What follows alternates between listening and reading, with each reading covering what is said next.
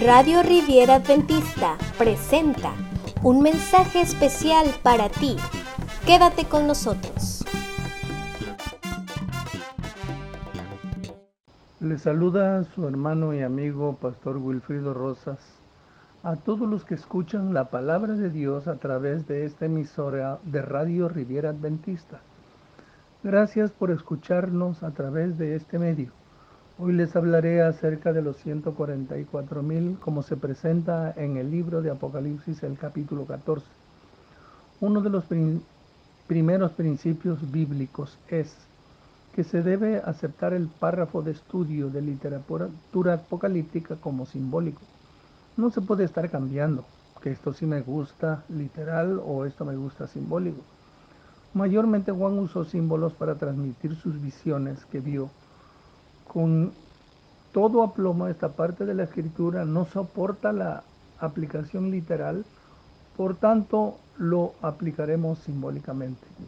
Otro principio de interpretación de la literatura apocalíptica es que los símbolos deben estar enraizados en la misma Biblia. No podemos inventarnos ningún símbolo si no está enraizado en la palabra de Dios. Un tercer principio, como lo menciona la Santa Palabra de Dios y en los métodos de interpretación, es que los símbolos deben estar enraizados en la misma Biblia. No podemos inventarnos ningún símbolo si, si no está enraizado en la palabra de Dios.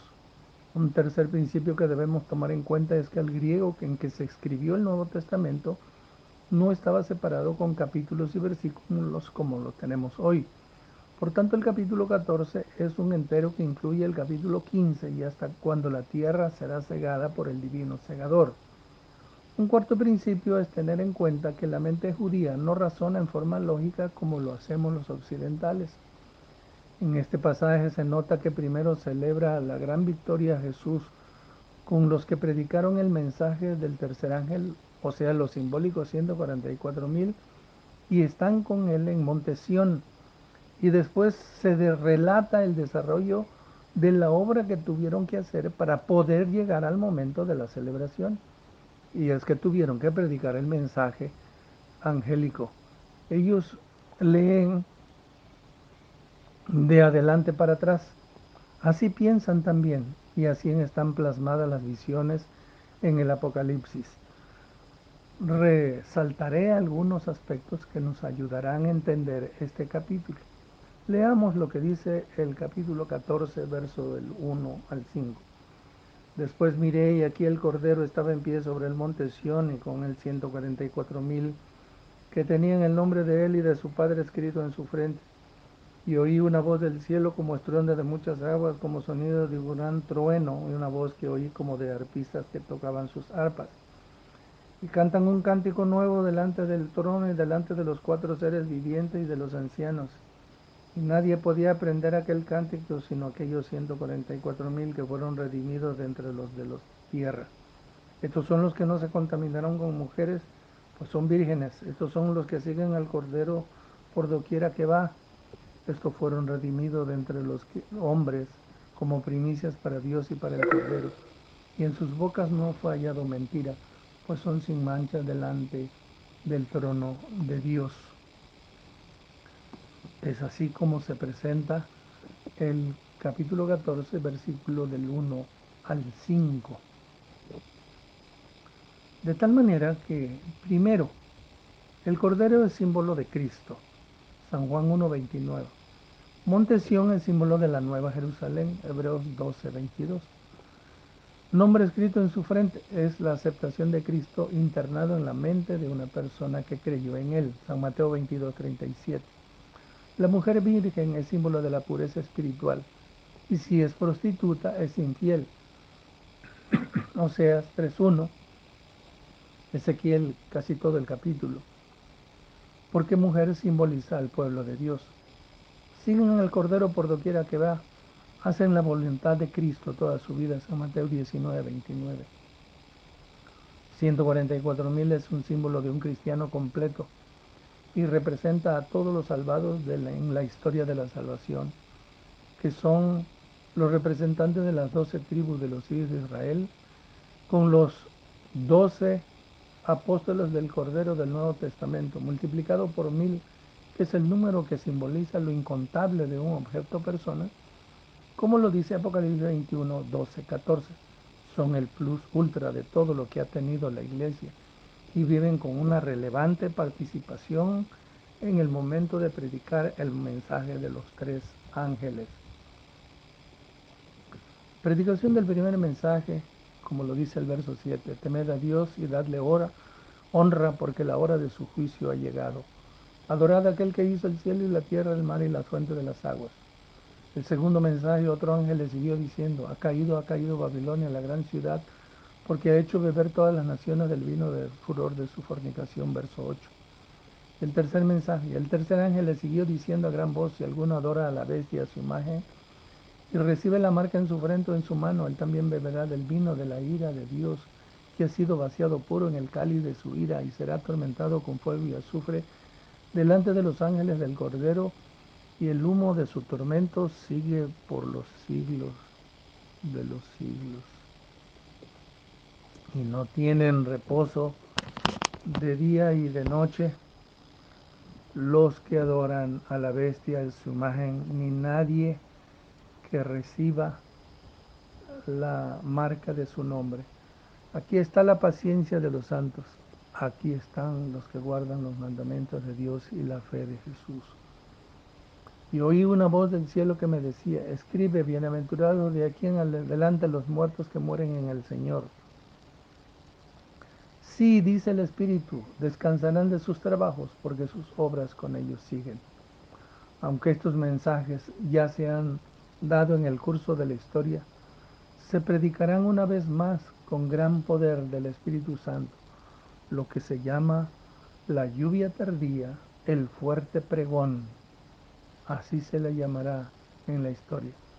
Y ahora con el poder del Espíritu Santo, realmente ya estamos a la puerta de este gran acontecimiento. ¿Por qué lo digo?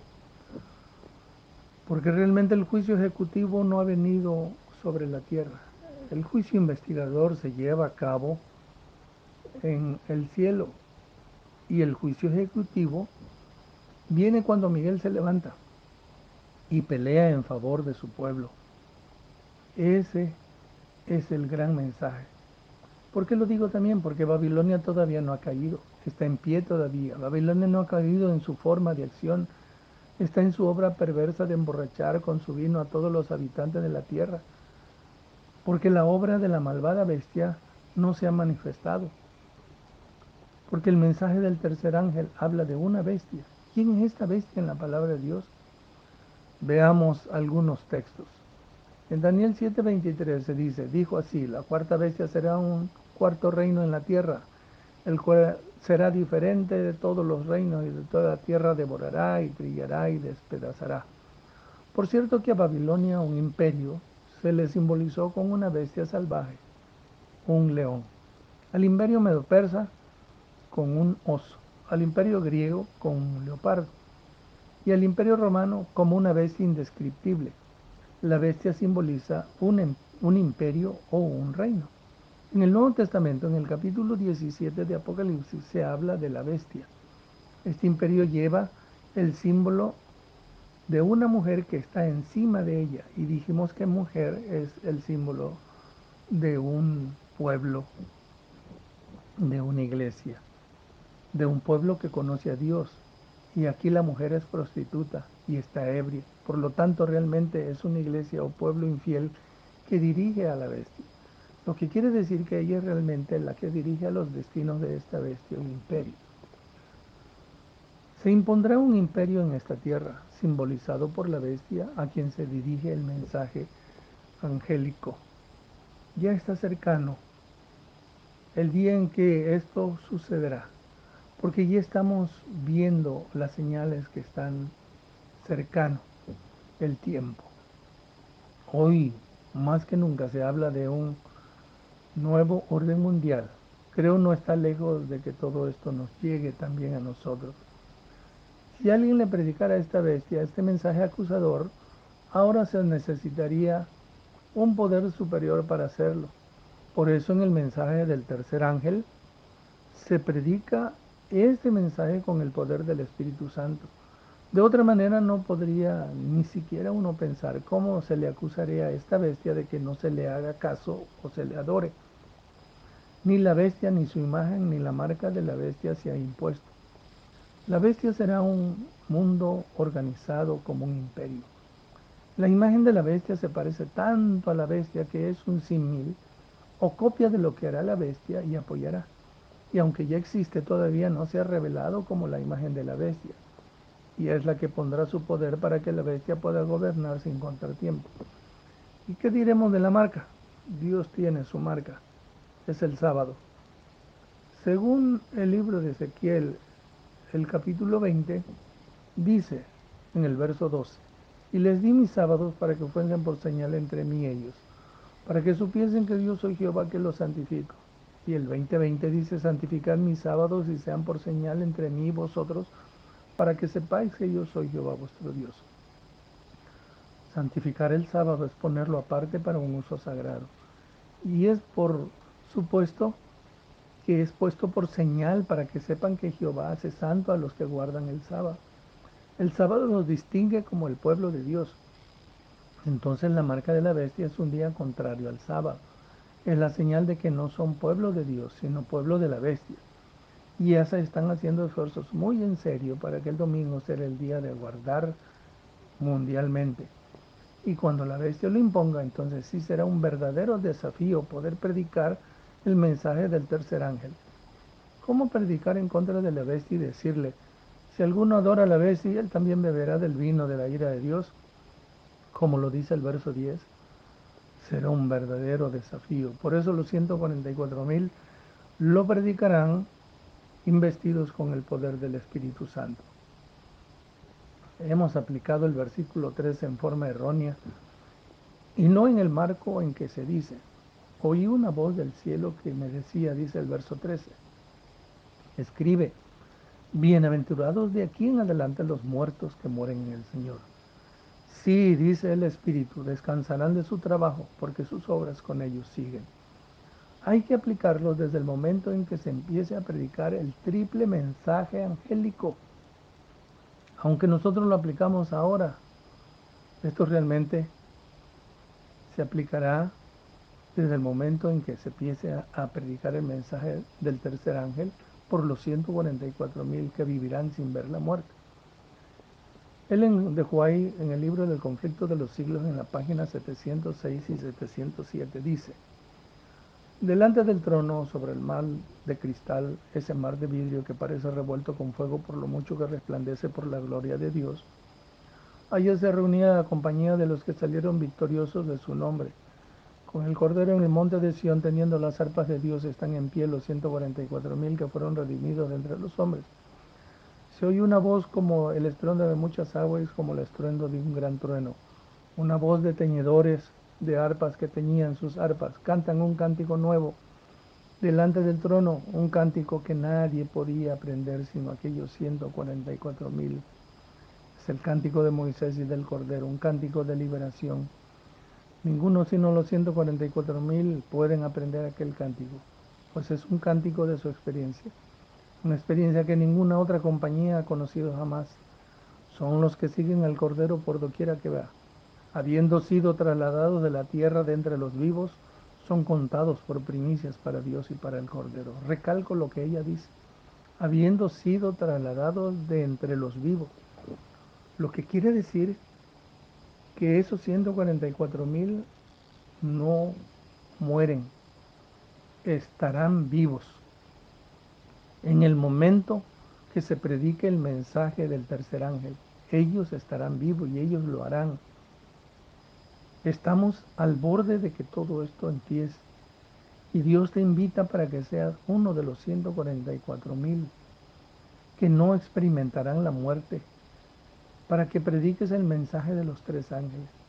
¿Quién le dirá yo, Señor? Ninguna otra generación en el pasado tuvo esta sublime oportunidad, pero tú y yo la tenemos ahora. Podrás aprovecharla aunque tenga su riesgo de ser de este grupo de los 144 mil? ¿Te gustaría ser parte de los que prediquen en contra de la bestia del porvenir? ¿Te gustaría vivir sin experimentar la muerte física?